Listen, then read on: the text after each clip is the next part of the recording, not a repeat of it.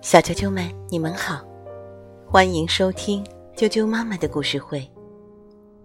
我是艾酱妈妈，今天继续给大家带来《木偶奇遇记》的故事。原著：卡洛·科洛迪，绘画：英诺桑提，金钟玉国际股份有限公司出版。《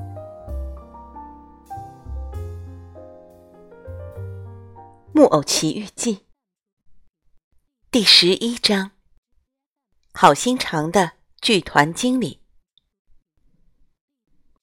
剧团经理还有一个吞火魔术师的称号，他的样子看起来非常可怕，尤其是他的黑胡子，就像围裙一样盖住胸口和腿。可是事实上，他的心肠不坏。当可怜的皮诺丘挣扎尖叫着被带到他面前的时候，他极力克制自己对皮诺丘的同情。大多数人在可怜别人的时候会掉眼泪，而剧团经理则是当他动了真情的时候，他就开始打喷嚏。剧团经理对匹诺丘大声说：“别哭了，别哭了，你哭得我肚子疼！啊啾，啊啾！请你保重。”皮诺丘说：“谢谢你，你的父母亲，他们都还活着吧？”剧团经理问。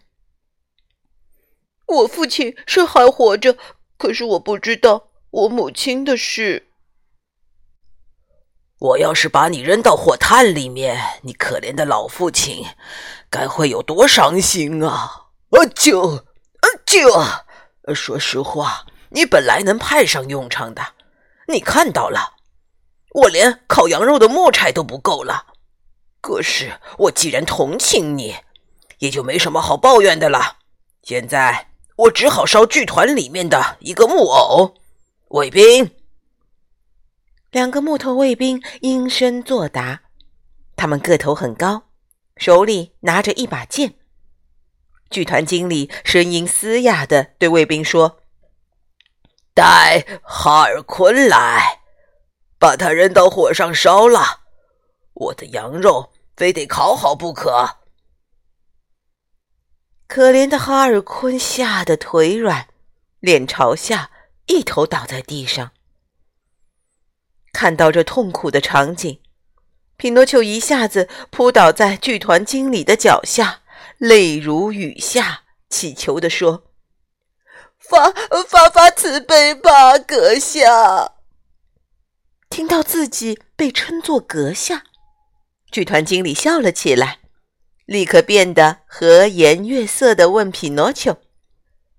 你想从我这里得到什么？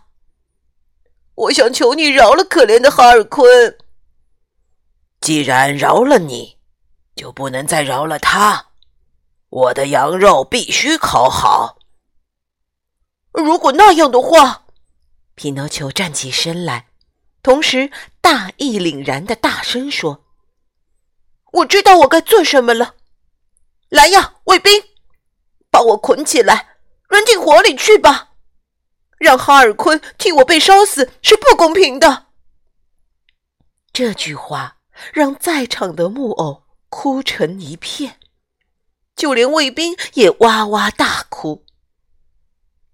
剧团经理起初不为所动，但渐渐的也软化下来。打过四五个喷嚏以后，他和蔼的张开双臂，对匹诺丘说。你真是一个高尚勇敢的孩子。那么，您同意放过我了？可怜的哈尔昆问着，他说话的声音小的几乎听不到。同意了，剧团经理回答。接着，他边叹气边摇头说：“今天晚上，哎，我只好将就着。”吃半熟的羊肉吧。木偶们得知这个好消息后，全都跑上了舞台。他们点燃了全部的灯，好像要演出大戏一样，然后跳起欢乐的舞蹈。小啾啾们，今天的故事就先讲到这儿了。明天请继续收听《木偶奇遇记》的第十二章。明天见。